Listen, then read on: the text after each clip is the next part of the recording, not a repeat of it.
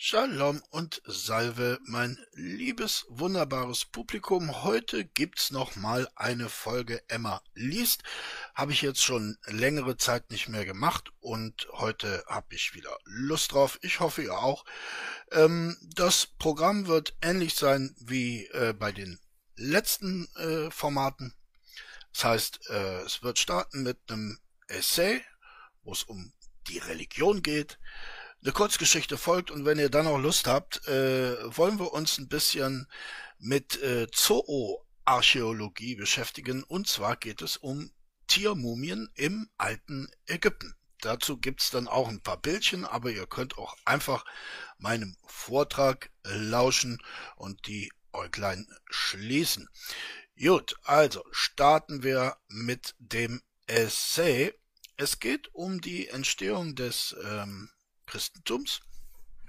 Und äh, ich habe in einem meiner Videos äh, diesen Vergleich, den ich im Essay gemacht habe, äh, auch schon einmal angesprochen, aber hier ist es jetzt in Ausführlichkeit äh, dargelegt. Und äh, der Titel heißt Wie ein Staubsaugervertreter eine neue Religion begründete.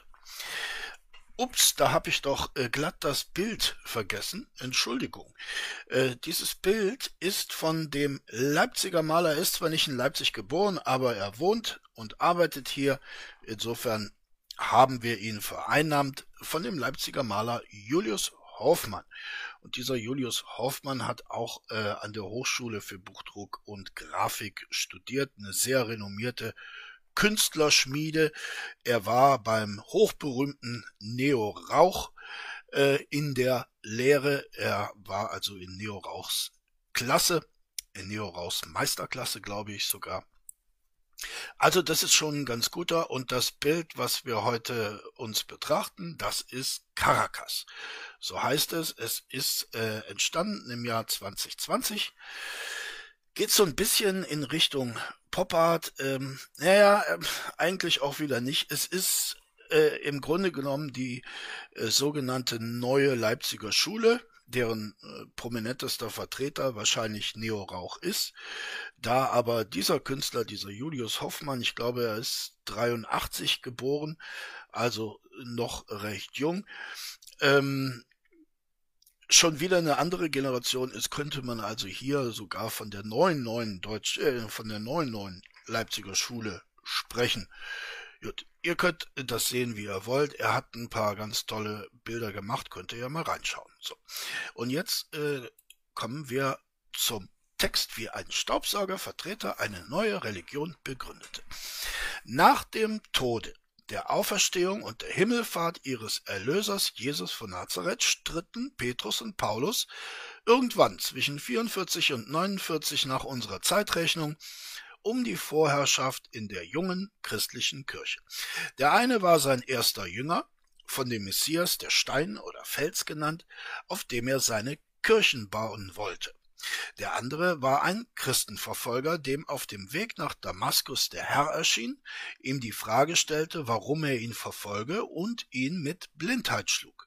Als Paulus in Damaskus anlangte und sich taufen ließ, gewann er sein Augenlicht zurück und wurde zum einflussreichsten Botschafter von Jesu Leben und Lehre seiner Zeit. Gemeinsam war beiden und nicht zuletzt natürlich auch ihrem Messias selbst ihre Zugehörigkeit zum Judentum und genau darum ging es in ihrem Streit. Anders als in späteren Zeiten zankten sie nicht vornehmlich um Führungs- und Herrschaftsansprüche, mithin um schnöde Macht. Ihr Diskurs behandelte eine ganz andere Frage, eine Glaubensfrage. Muss man, um Christ werden zu können, ein Jude sein? Petrus stimmte zu, Paulus verneinte. Warum? Aus Petrus Sicht stellte sich die Situation so dar. Jesus war Jude. Er gab den Juden nicht eine neue Religion, sondern ein neues Testament. Jesus, wie Petrus ihn verstand, war nicht der Zerstörer, sondern der Erneuerer des jüdischen Glaubens. Wurde im prämessianischen Judentum der Gehorsam als Haupttugend gefordert gegenüber Gott und seinen Geh- und Verboten, trat an dessen Stelle im postmessianischen Judentum die Liebe zum Nächsten womit entgegen späterer Umdeutung durchaus auch die Tiere gemeint waren. Schon in der ersten Geschichte der Bibel wird der Ungehorsam durch den Sündenfall in Szene gesetzt und führte, wovon wir uns alle bis heute täglich überzeugen können, zur Vertreibung aus dem Paradies. Ebenso kennt jeder das Kindesopfer Abrahams. Nicht die Liebe zu Gott leitete Abraham, schon gar nicht die Liebe zu seinem Sohn. Im Gegenteil, Abraham stellte den Gehorsam gegenüber Gottes Wille über die Liebe für sein einziges Kind. Dieser buchstäbliche Kadavergehorsam machte ihn zum Stammvater der Juden und übrigens auch zum Stammvater der Moslems. Gehorsam gegenüber den Geboten Gottes wurde durch Christi Erscheinen jedoch nicht obsolet. Jesus hat an den heiligen Schriften der Juden Kritik hinsichtlich ihrer Auslegung geübt. Talmud in Klammern. Er hat diese Schriften selbst, Tora in Klammern, jedoch nie in Zweifel gezogen. Im Gegenteil, das Erscheinen eines Messias mithin seines sein eigenes Erscheinen ist angelegt und legitimiert durch die entsprechenden Stellen in der Tora. Darauf gerade berufen sich seine Nachfolger, allen voran die Evangelisten. Es ist ihnen wichtig, wie im Kompendium des Neuen Testaments zu lesen ist, den Nachweis zu erbringen, dass Jesus von einer Jungfrau und in Bethlehem geboren sei, obgleich er ja aus Nazareth stammte. Besonders wichtig ist ihnen, keinen Ungewissheiten aufkommen zu lassen, dass er aus dem Hause, das heißt der Familie des ersten Judenkönigs David stamme. Eine unbedingte messianische mechanische Voraussetzung, die er gleich doppelt erfüllte, da sowohl Jesus, äh, Entschuldigung, da sowohl Josef als auch Maria eine Verwandtschaft zur davidischen Familie zugeschrieben wurde. Jesus wurde als Jude geboren, er lebte als Jude und er starb als Jude. Mag der Titulus, das heißt die Inschrift am Kreuz, auch zynisch gemeint gewesen sein an der Tatsache, dass der Gekreuzigte im Glauben wie im Volke ein Jude war und nicht etwa der Begründer einer neuen Religion, lässt er jedenfalls keinen Zweifel. Seine Zugehörigkeit zum jüdischen Volk war es letztlich auch, die zu seinem grausamen Tod geführt hatte. Er hatte es gewagt, das Judentum von innen heraus verändern zu wollen. Er übte Kritik an seiner Meinung nach überkommenen Kulten und Bräuchen. Vor allem störte ihn das Machtgehabe der Priesterkaste. Ein Disput, in dem wiederum der Gehorsam thematisiert wurde, vor allem die Frage, wem er zu schulden sei. Jedoch ging es nicht darum allein. Ebenso stritt Jesus dagegen, dass die Hohepriester den Exklusivanspruch auf die wahre, gottgewollte Deutung der heiligen Schriften erhoben. Es hätte ihn wohl wenig erfreut zu sehen, dass später seine Stellvertreter, die Päpste, den Hohepriestern hierin ganz nachfolgten. Er nahm Anstoß an ihrem Reichtum, ebenso an mancher ihnen vorgeworfener Lasterhaftigkeit. Auch hier zeigt sich, die Zeiten ändern sich und doch bleiben sie gleich. Selbstverständlich und nicht zuletzt beanstandete Jesus auch ihre kriecherische Koalition mit der Staatsmacht Rom. Nicht im Sinne eines Judas Iskariot und der Bewegung, für die er stand, welche dafür kämpfte, mit Worten und Schwertern die Römer aus Judäa zu vertreiben, sondern in gänzlich laizistischem Verständnis so gebet dem Kaiser, was des Kaisers ist, und Gott, was Gottes ist. In der Tat, Jesus war wahrscheinlich der erste Verfechter und somit der Begründer des modernen Laizismus. Zumindest galt das ohne Zweifel für die drei monotheistischen Jerusalem-Religionen, so dass zumindest der europäische Laizismus, auf den wir mit vollkommenem Recht so stolz sind, auf Jesus von Nazareth zurückgeführt werden darf. Aus diesen und einer Reihe weiterer Gründe ähnlicher Art stellte sich die Streitfrage für Petrus im Grunde als unproblematisch dar. Natürlich konnte es gar nicht anders sein, als dass ein Christ Jude sein musste. Und Paulus, der sah sich vor eine vollkommen andere Aufgabe vor ein vollkommen anderes untheologisches Problem gestellt, und das war aufs engste verknüpft mit dem nunmehr 2000 Jahre währenden Eifer der Christen zur Missionierung. Den Missionsgedanken kannte und kennt das Judentum nicht. Auch den Römer war er fremd, wie im Grunde alle Polit äh, Entschuldigung, auch den Römern war er fremd, wie im Grunde allen polytheistischen Religionen der Antike. Das lag gewissermaßen in der Natur der Sache. Dort, wo es ohnehin schon zahllose Götter gab, kam es auf ein paar mehr oder weniger nicht an, und ferner war es einerlei, ob Amun auch Zeus, Jupiter oder Odin genannt wurde. Jeder sollte und durfte nach seiner Fasson selig werden. Jesus hingegen gab einen unzweideutigen Auftrag. Darum geht zu allen Völkern und macht alle Menschen zu meinen Jüngern, tauft sie auf den Namen des Vaters und des Sohnes und des Heiligen Geistes und lehrt sie, alles zu befolgen, was ich euch geboten habe. Petrus und Paulus erfüllten diesen Auftrag nach Kräften, ebenso Jakobus, Andreas und andere. Jener ging nach Rom, dieser nach Tarsus, Antiochia, Zypern, Makedonien, Ephesus, Troa, Korinth und Caesarea. Während Petrus in Rom eine große jüdische Gemeinde vorfand, der er die neue Lehre vorstellen und näher bringen konnte, hatte es Paulus zumeist mit heidnischen Völkern zu tun. Ein wahrhaft barbarischer Unterschied und eine im doppelten Sinne Heidenarbeit. Aus der Theorie heraus verstanden war Petrus wohl im Recht. Jedoch für die Praxis erwies sich sein strenggläubiger Standpunkt als fatal. Ein Missionar lässt sich recht gut vergleichen mit einem Handelsreisenden. Der Vertreter geht von Tür zu Tür, der Missionar reist von Land zu Land. Beide möchten etwas verkaufen.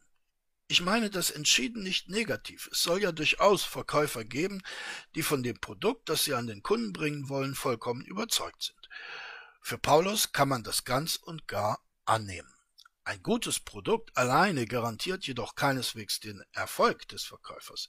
Hinzu kommen muss die Gabe, dem potenziellen Kunden zu vermitteln, dass er dieses Produkt unbedingt brauche. Auch diese kann man Paulus getrost unterstellen. Schließlich muss das Produkt erschwinglich sein. Wir sprechen heute von dem Verhältnis von Preis und Leistung. Und gerade in der Erschwinglichkeit sah sich der Handelsreisende in Sachen Religion vor eine quasi unlösbare Problemlage gestellt. Begleiten wir doch einmal den vielbemühten Staubsaugervertreter. Er klingelt hier, er klingelt dort. Meist wird er nicht immer freundlich abgewiesen. Endlich.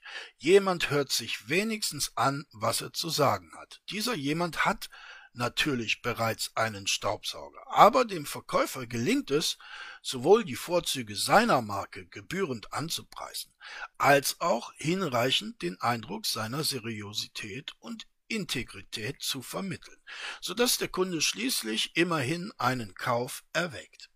Die Versprechungen des Verkäufers erscheinen ihm verlockend, Zudem mag er nicht mehr zufrieden sein mit seinem alten Produkt. Am Ende aber folgt die unerlässliche und entscheidende Frage, was kostet es mich? Für unseren Staubsaugervertreter beginnt nun die fast immer schmerzvolle Phase der, seines Verkaufsgesprächs. Er kennt es schon. Sein eigentliches Produkt ist nicht überteuert. Er kann also mit der Konkurrenz mithalten, jedoch das Management seiner Firma verlangt darüber hinaus. Der Kunde kann unseren Staubsauger nur unter der Voraussetzung erwerben, dass er sich außerdem zu einem lebenslangen Zeitungsabo verpflichtet. Wir die wir unseren bedauernswerten Staubsaugervertreter ein Stückchen weit begleitet haben, hören just, wie die Türe ihm vor der Nase zuschlägt. In dieser Situation befand sich der den Heiden predigende Paulus. Wie konnte er ihnen begreiflich machen, dass die, dass sie Juden werden mussten, um sich zu dem menschgewordenen Sohn Gottes bekennen zu dürfen? Wie sollten die designierten Christen dies begreifen? Sollten sie künftig zwei Religionen haben oder sollten sie die eine annehmen, um sie gleich darauf für die andere abzulegen? Machen wir uns klar, Für die an den Polytheismus gewöhnten Heiden war es schwierig genug, fortan nur noch einen Gott als dem allein Allmächtigen zu huldigen. Wenn dieser eine Gott nun aber Stifter zweier Religionen sein sollte, ist ihre Konfusion und daraus folgend ihre Skepsis sehr verständlich. Das Judentum anzunehmen, um Christ zu werden, warf allerdings auch reichlich praktische Probleme auf. Hier sei nur eines genannt, die Beschneidung. Man darf sie nicht unterschätzen. Für viele Heiden war es undenkbar, sich die Vorhaut ihres Glieds mit einem Messer abschneiden zu lassen. Eine Notwendigkeit, die jedoch jedem männlichen Konvertierten abverlangt wurde und im Grunde bis heute wird. Was tun, sprach Zeus, mag sich dazumal Paulus durchaus zeitgenössisch oft genug gefragt haben. Und seine Antwort war schließlich die eines Praktikers. Heidnische Christen sollten nicht länger zum Judentum konvertieren müssen. So lautete am Ende des Disputs auch der Kompromiss, der jedoch eigentlich vollständig Paulus Position unterstützte. Fortan sprach man von jüdischen Judenchristen und nichtjüdischen Heidenchristen. Eine Unterscheidung, die übrigens schon bald aus dem Sprachgebrauch verschwand. Die Praxis hatte gesiegt, der Staubsaugervertreter hatte sein Management überzeugt und die neue Religion war geboren worden, das Christentum. Jawohl. Ne? Und das ist der Grund, weshalb nicht Jesus Christus äh, das Christentum begründet hat, sondern genau genommen war das Paulus. So, ein Kippchen sei mir äh, gegönnt.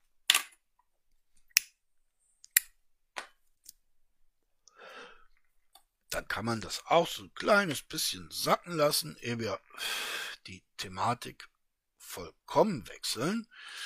Es äh, geht nochmal um eine Kurzgeschichte aus äh, dem Band ähm, Kindergeschichten für Erwachsene. Ich habe es schon mal erklärt. Das sind Geschichten, die im, im Duktus einer Kindergeschichte verfasst sind, aber eben nicht wirkliche Kindergeschichten für Kinder sind. Obgleich, man darf ja Kinder niemals unterschätzen. Zuweilen verstehen sie dann doch äh, sehr viel mehr, als man erwartet hätte. Ne? Zuweilen verstehen sie äh, durchaus auch mehr als so mancher Erwachsene.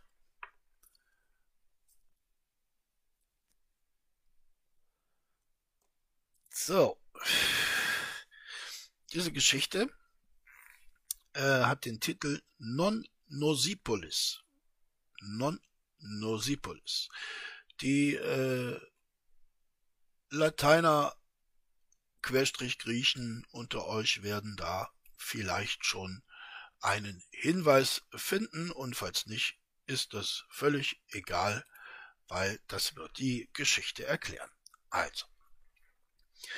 Non Nosipolis hatte ein gewaltiges Stadttor. So wurde allgemein das Tor der Stadt bezeichnet. Was? Nicht eigentlich das Tor selbst, sondern dessen gigantische Ausmaße wundern musste, denn tatsächlich ging nie jemand hindurch. Weder rein noch raus. Äh, darum war der Kommandant der Stadtwache äußerst erfreut über den Reisenden. Lachend begrüßte er ihn und schloss ihn darauf sogar herzlich in seine Arme. Kommen Sie, kommen Sie, ich bringe Sie gleich zum Konsulat für eingereiste auswärtige Ausländer, welches für Sie zuständig ist. Aber sehr gerne, sagte der Reisende, wie freundlich von Ihnen.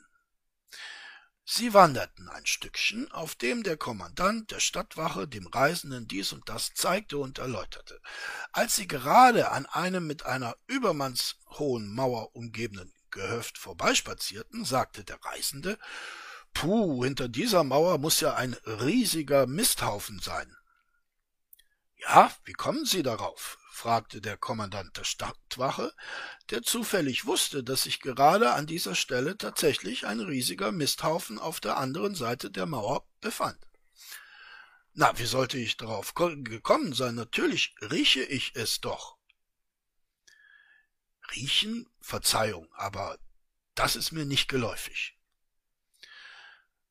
Der will mich wohl foppen, dachte der Reisende. Und der Kommandant der Stadtwache dachte, der will mich wohl foppen.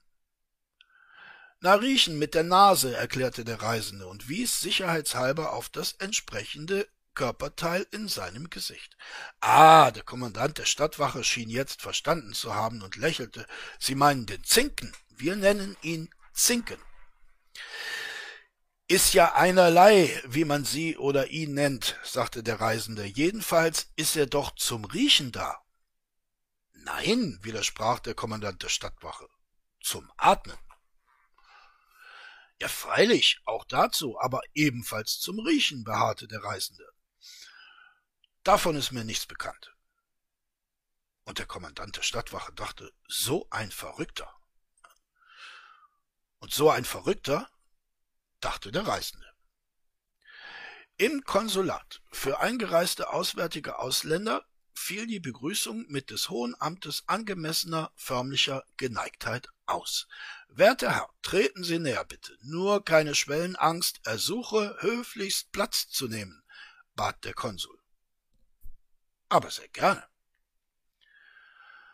Non Nosopilis, non Nosipolis, Entschuldigung, non Nosipolis wusste aus verlässlichen, weil ungemein dicken Büchern um den Nutzen, den Devisen einem Land einzubringen vermögen, hatte jedoch niemals welche besessen und besaß mithin auch gegenwärtig keine. Sind Sie hier, um Investitionen zu tätigen? forschte der Konsul und kreuzte unter der Tischplatte die Finger.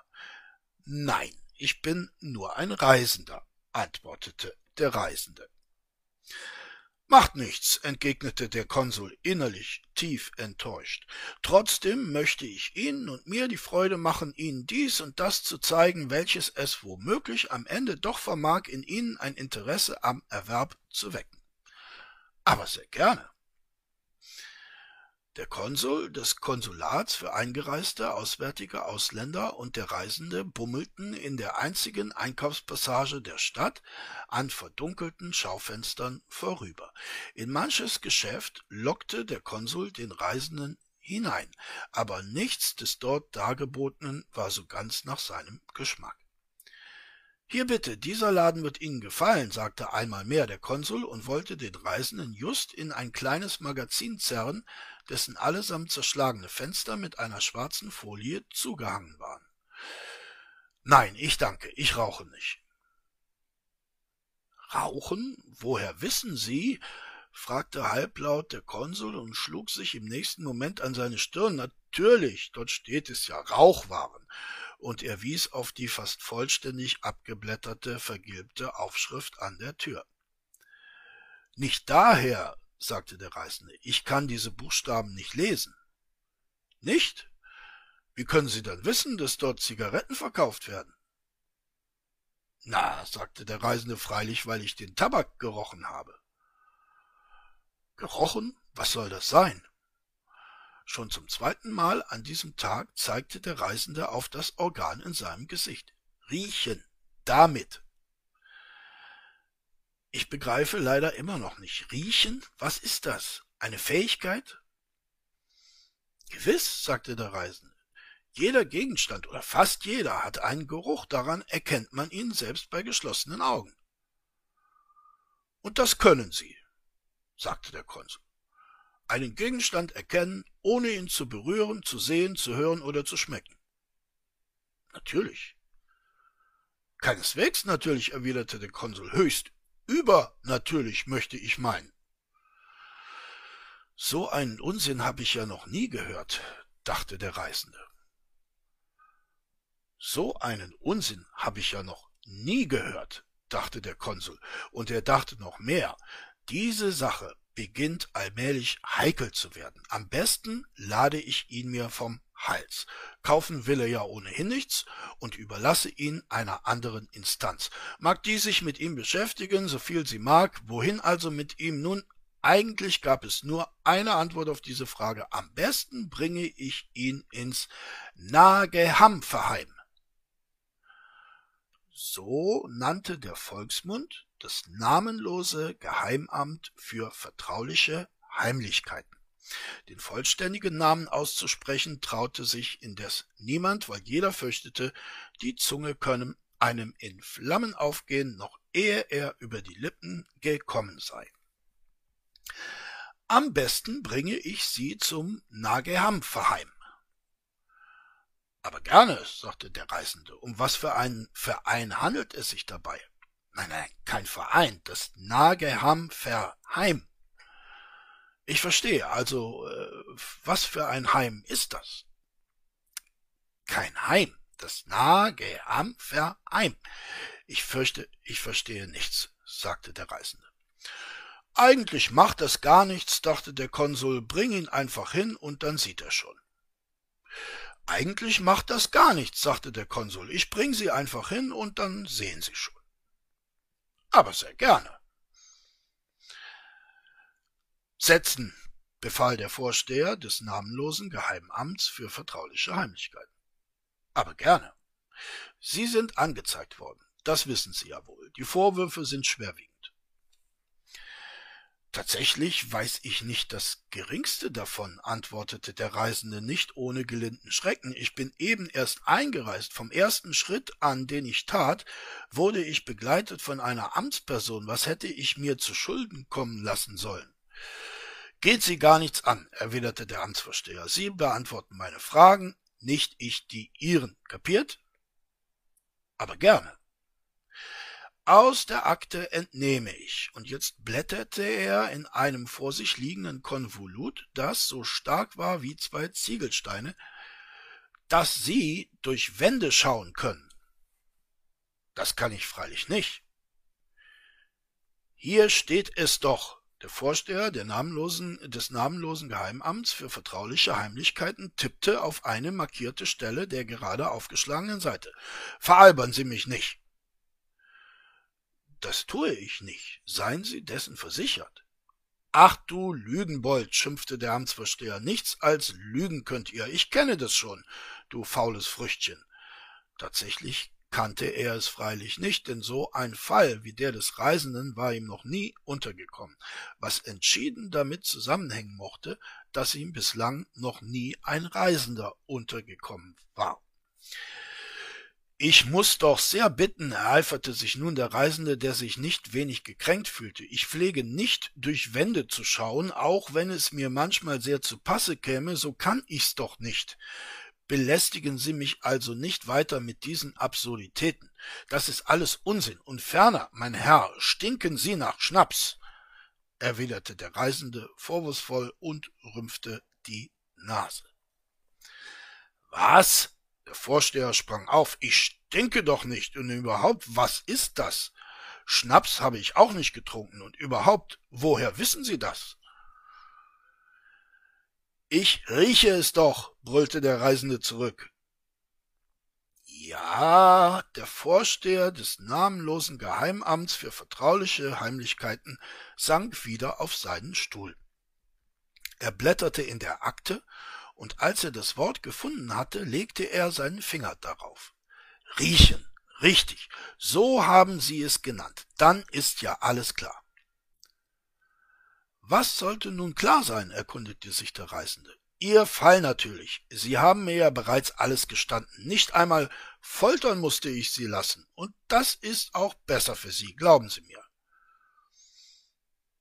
Ich habe gestanden, dass ich riechen kann. Mir leuchtet nicht ein, was an dieser Befähigung schlecht sein soll. Wirklich nicht? Nun, vielleicht stimmt das sogar. Dann will ich's Ihnen erklären. Dieses Riechen, wie Sie es nennen, ist eine abnormale, mithin teuflische Begabung. Einen Gegenstand erkennen, ohne dass man ihn berührt, sieht, hört oder schmeckt. Das kann nun einmal ein Gottesgeschöpf nicht. Daher ist der Schluss zwingend, dass Sie, mein Herr, mit dem Fürsten der Finsternis im Bunde sind.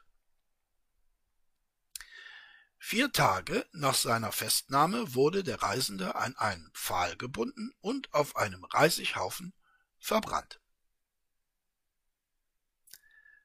Daher empfehle ich euch, ihr Reisenden, kommt ihr nach Non-Nosipolis und habt ihr ein feines Näschen, dann macht einen Bogen, einen weiten Bogen darum, tretet nicht durch das Tor dieser Stadt. Und tut ihr es dennoch, dann, um Gottes Willen, schnüffelt nicht.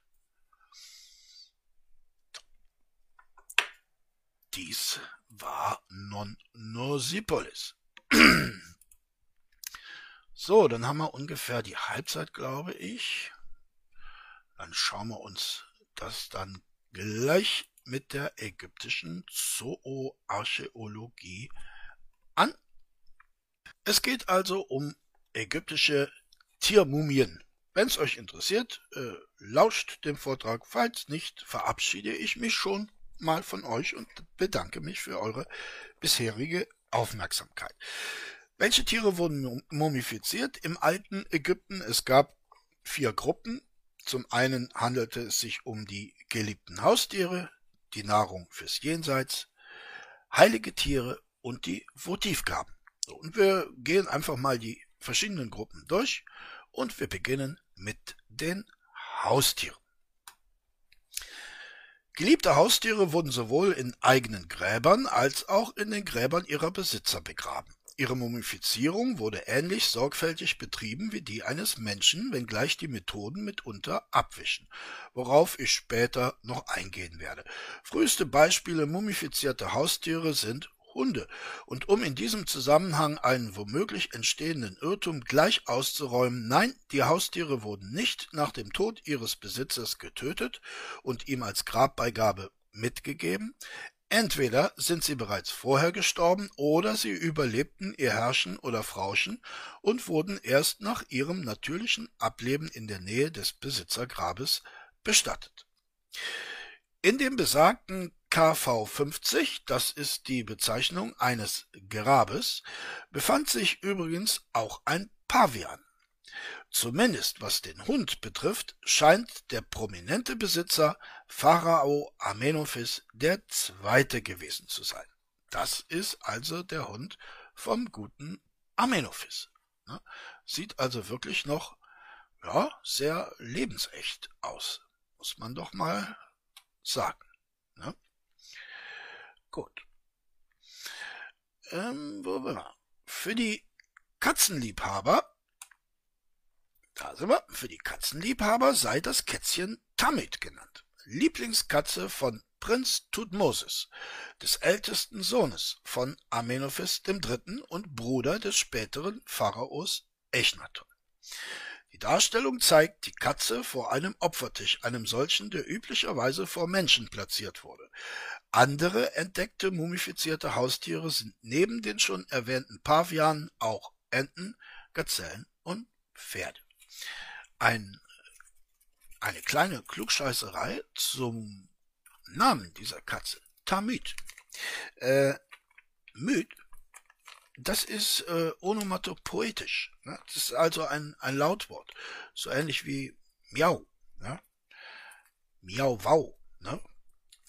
Ähm, und ähm, Ta ist äh, schlicht und einfach ähm, die ja, soll man es Klassifika Klassifikator nennen, äh, wie dem auch sei, jedenfalls Ta gibt äh, den weiblichen Genus an. Ne? Also Mi, Müd, ist ein Lautwort wie Miau, ne, das für Katze steht. Und durch das Ta erfahren wir, es handelt sich um eine Kätzin. Ne? Um ein weibliches Kätzchen. So ist das gemeint. So, dann kommen wir äh, zum Thema Nahrung fürs Jenseits. Wir verlassen also die Haustiere. Äh, diese Abbildung zeigt das linke Vorderbein eines Kalbes als Nahrungsopfer für Prinzessin Istemkep, der Tochter von Pharao Psusennes I. In ihrem Grab befanden sich außerdem Lunge und Luftröhre einer jungen Kuh sowie ein Ochsenschwanz, was die Frage aufwirft, ob die alten Ägypter womöglich schon die Ochsenschwanzsuppe auf ihrem Menüplan hatten. Das äh, ist eine heiß diskutierte Frage. Aber ihr seht schon, der Unterschied zu den Haustieren ist, dass bei den mumifizierten Nahrungstieren eben in aller Regel nicht äh, das ganze Tier, sondern nur Teile des Tier, äh, Tierkörpers mumifiziert äh, wurden. Als äh, Nahrungsspende Grabbeigaben wurden gewöhnlich nur die Teile mumifiziert, wie etwa bei Rindern und Hammeln, zuweilen aber auch ganze Körper von kleineren Tieren wie Enten, Gänsen und Tauben. Sie schienen teilweise kochfertig zu sein, da sie manchmal gepökelt, manchmal mit Pflanzenöl bestrichen waren. Einige der Mumien waren außerdem mit brauner Farbe bemalt, womöglich um ihnen den Anschein von gebratenem zu geben. Das war ein kleiner kurzer Ausflug in die Mumifizierung der Nahrungstiere. Jetzt kommen wir zu den heiligen Tieren. Ja. Da haben wir so ein Beispiel. Orte, an denen heilige Tiere verehrt wurden, gab es in ganz Ägypten. Die Verehrung ist belegt seit frühesten Zeiten, doch ungeheuren Aufschwung erlebte sie gegen Ende des Spätreichs und besonders während der griechisch-römischen Zeit. Man nimmt an, dass der Grund in einer erhöhten Volksfrömmigkeit lag. Der Tempelkult der Götter war ja eine Liturgie, von dem die Öffentlichkeit ausgeschlossen wurde. Götter zum Anfassen waren die ägyptischen Gottheiten zu keiner Zeit. Bei den heiligen Tieren aber lag die Sache anders. Diese wurden in feierlichen Prozessionen durch die Straßen geführt, sie waren sichtbare Erscheinungen des Göttlichen und befriedigten somit die Bedürfnisse der Frommen. Theologischer Hintergrund dafür war die Annahme, dass sie durch das Tier in Erscheinung tretende Gottheit ihr Ba in das Tier hineingelegt hat. Nach dem Ableben des Tieres wandert dann das göttliche Ba in ein anderes hinein. Im Grunde eine Vorstellung, die der tibetische Buddhismus bezüglich ihres Oberhaupts des Dalai Lama teilt. Erkannt wird das heilige Tier an Zeichen oder Merkmalen, etwa einer besonderen Fellfärbung oder einer besonderen Physiognomie oder ähnlichem. Wie man sich vorstellen kann, hatten die heiligen Tiere ein ausgesucht umsorgtes Leben. Sie wurden mit bestem Futter versorgt, gesalbt und getändelt. Nach ihrem Ableben wurden sie aufwendig mumifiziert und feierlich bestattet. Das vorliegende Bildbeispiel zeigt einen Apis-Stier aus Saqqara. Doch nicht nur der heilige Stier wurde verehrt, auch dessen Mutter wurde eine Mumifizierung und Bestattung zuteil. Und das seht ihr auf diesem Bild. Hier ist die Mutter eines Apisstiers zu sehen. Die großen Tiere wurden mumifiziert, indem ihnen rektal Kadeöl, ein aus Hölzern gewonnener Teer, injiziert und dann die Öffnung vernäht wurde. Zur Austrocknung wurde Natron verwendet. Wenigstens 40 Tage lang dauerte dieser Vorgang, bis die Eingeweide zersetzt waren. Dann wurde der Körper gepresst, sodass die inneren Organe aus dem Rektum gedrückt wurden. Um den Körper wieder in Form zu bringen, füllte man ihn sodann mit Leinen wieder auf. Danach wurde er gewickelt, wobei man die Sehnen der Hinterbeine durchtrennte, um den Stier in eine Sphinxposition zu bringen ohne ihm die Knochen brechen zu müssen. Die Köpfe der Stiere wurden mit goldenen Masken geschmückt und mit künstlichen Augen aus Stein oder Glas versehen und danach in einem individuellen Grab bestattet. Andere Tierkulte waren etwa der des Wittergottes Chnum in Elephantine oder des Krokodilgottes Sobek in Komombo, um nur diese zu nennen. Und jetzt sind wir bei den Votivgaben. Da könnt ihr mal kurz euer Köpfchen bemühen und euch fragen, wie viele Tiere wurden mutmaßlich zu diesem Zweck mumifiziert? Hm? Habt ihr eine Antwort gefunden, ungefähr überschlagen? Ich glaube, die allermeisten von euch werden weit weg sein von der richtigen Lösung, die ich euch jetzt äh, präsentiere. Es sind tatsächlich sehr viele. Man geht davon aus 20 bis 30 Millionen. Es gibt aber Forscher, die diese Zahl noch weitaus höher ansetzen. Aber das ist die im Grunde einhellige Meinung. Natürlich äh, sind solche Schätzungen mit Vorsicht zu genießen. Da diese Tiere ja nicht alle ausgegraben wurden, doch scheinen die Hochrechnungen recht seriös, ähm, da man in verschiedenen Aufsätzen eigentlich äh, im, im Durchschnitt immer diese Zahl vorfindet. Allerdings äh, findet sich zum Beispiel auch die Angabe von 70 Millionen mumifizierten Tieren.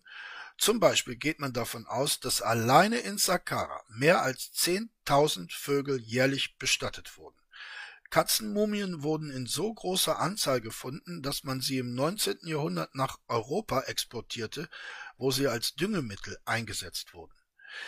Wie die genauen Zahlen auch sein mögen, es ist doch erstaunlich, dass der größte Teil der ägyptischen Bevölkerung sich nur selten an Fleisch und Fisch auf ihrem Speiseplan erfreuen konnte, andererseits jedoch unzählige Tiere als Votivgaben dargebracht wurden.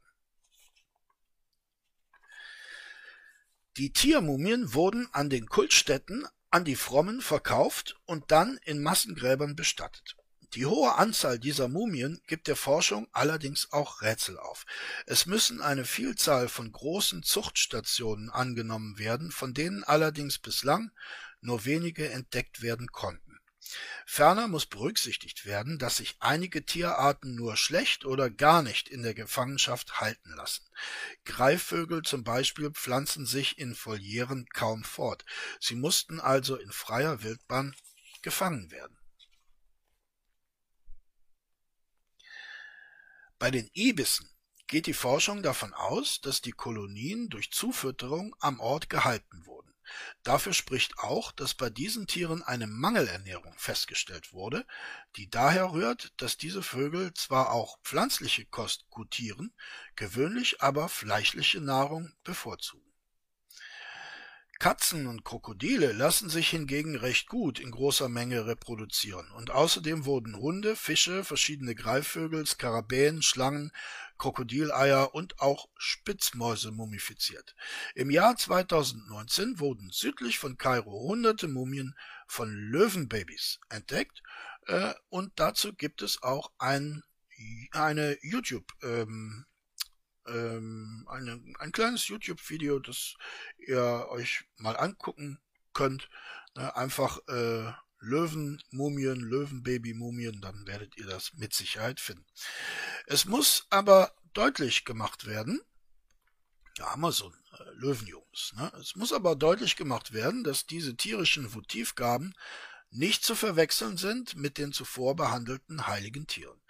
Die Votivgaben waren zu Lebzeiten keine Inkarnation des Gottes, sie symbolisieren ihn lediglich.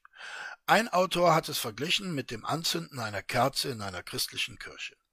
Entsprechend fanden diese Tiere auch kein natürliches Ende. Sie wurden getötet, wie die 3D-Röntgenaufnahme einer Katze zeigt, der das Genick gebrochen wurde. Seht ihr es?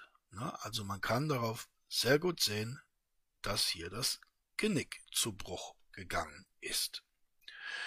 Vögel wurden lebend in Bottische mit Harz oder Pech getunkt, wodurch sie gleichzeitig getötet und konserviert wurden. Die Forschung geht davon aus, dass zu ptolemäischer Zeit mehr als 100 Tierfriedhöfe existierten. Eine winzig kleine Auswahl an Beispielen findet ihr hier auf diesem Bildchen. Die Tiermumienindustrie, wenn man es so nennen kann, war ein äußerst florierendes und lukratives Geschäftsmodell. Und wie seit jeher und überall gab es auch im alten Ägypten in einem großen Markt Anbieter, die seriös arbeiteten und solche, die weniger aufrichtig oder gar betrügerisch vorgingen. So fanden Forscher in einer Reihe von Tiermumien nicht das ganze Tier vor, sondern nur Teile desselben. Bei Vögeln etwa nur einen Flügel oder Federn oder Eierschalen. Dies könnte man noch mit dem Pars pro toto Argument rechtfertigen. Es gab jedoch auch Fälle, in denen die Mumien lediglich mit Sand oder Holzspänen gefüllt waren. Selten waren diese Fake-Mumien durchaus nicht, so dass auch das bei der Schätzung der Tiermumienzahl zu berücksichtigen ist. Forscher von der Universität Manchester und dem Manchester Museum haben 800 Tiermumien untersucht und bei etwa einem Drittel das ganze Tier vorgefunden, bei einem weiteren Drittel lediglich Überreste und beim letzten Drittel keine tierischen Spuren. Das leitet uns nun über zu einer erst seit kurzem in der Archäologie verwendeten Untersuchungsmethode, nämlich der industriellen 3D-Computertomographie. Ne? Die Geschichte in absoluter Kurzform.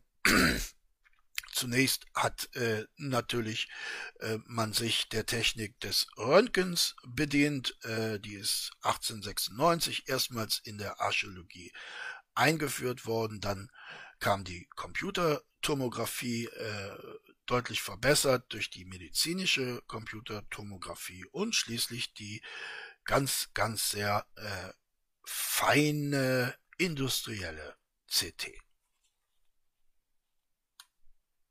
Hier habt ihr ein paar Aufnahmen, die wirklich, äh, ja, ich finde schon beeindruckend sind, was man da alles sehen kann mit dieser Technik.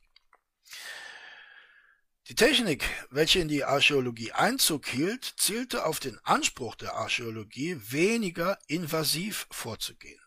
Bei Menschenmumien, aber auch bei Tiermumien rückt in die allgemeine Problematik der Zerstörung und wie sie verhindert oder wenigstens reduziert werden kann, eine ethische Fragestellung. Es handelt sich immerhin um bestattete Lebewesen. Schon sie aus ihrem Grab zu holen, ist ethisch betrachtet nicht ohne Schwierigkeit. Sie alsdann jedoch mehr oder weniger zu zerstören, ist ein Vorgang, der dem Archäologen Bauchschmerzen bereiten sollte.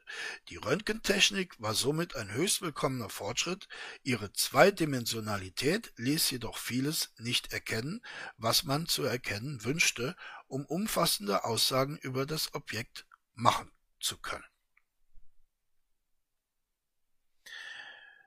Dies löste 111 Jahre nach dem ersten Einsatz des Röntgens bei der Durchleuchtung einer Mumie die industrielle CT. Mit einer Voxelgröße, das heißt einer Kantenlänge von 0,21 mm, wurde bei der Audi AG in Neckarsulm eine Ibis-Mumie durchleuchtet, zweimal für je vier Stunden. Das hier ist ein schlechtes Bild. Die Auflösung im Original ist natürlich viel, viel, viel, viel besser. Durch diese Technik war es sogar möglich, die oben erwähnte Mangelernährung der Ibisse zu entdecken, aus welcher Ägyptologen und Zoologen sodann die entsprechenden Schlüsse gezogen haben. Durch signifikante Veränderungen am Knochenbau konnte ein Mangel des Vitamins D2 in Klammern Rachitis erwiesen werden. Auch der Mageninhalt konnte untersucht werden. Er enthielt einen Olivenkern sowie kleinere Korbblütersamen. Nicht zuletzt brachte diese hochmoderne Durchleuchtung auch ans Licht, dass der Vogel mumifiziert wurde, indem er in Holzteer getränkt worden war. Ich finde, dies ist ein schönes Beispiel dafür, Technik nicht nur für die Geisteswissenschaften nutzbar zu machen, sondern auch vielleicht selten genug, ethisch wertvoll zu wirken. Das war mein kleiner Vortrag, meine Lieben. Und damit verabschiede ich mich von heute, äh, für heute, meine lieben Freundinnen und Freunde. Bleibt mir gewogen und vor allen Dingen, ihr wisst es, bleibt am Leben. Das ist sehr, sehr wichtig. Tschüss, sagt euer Kunstliebhaber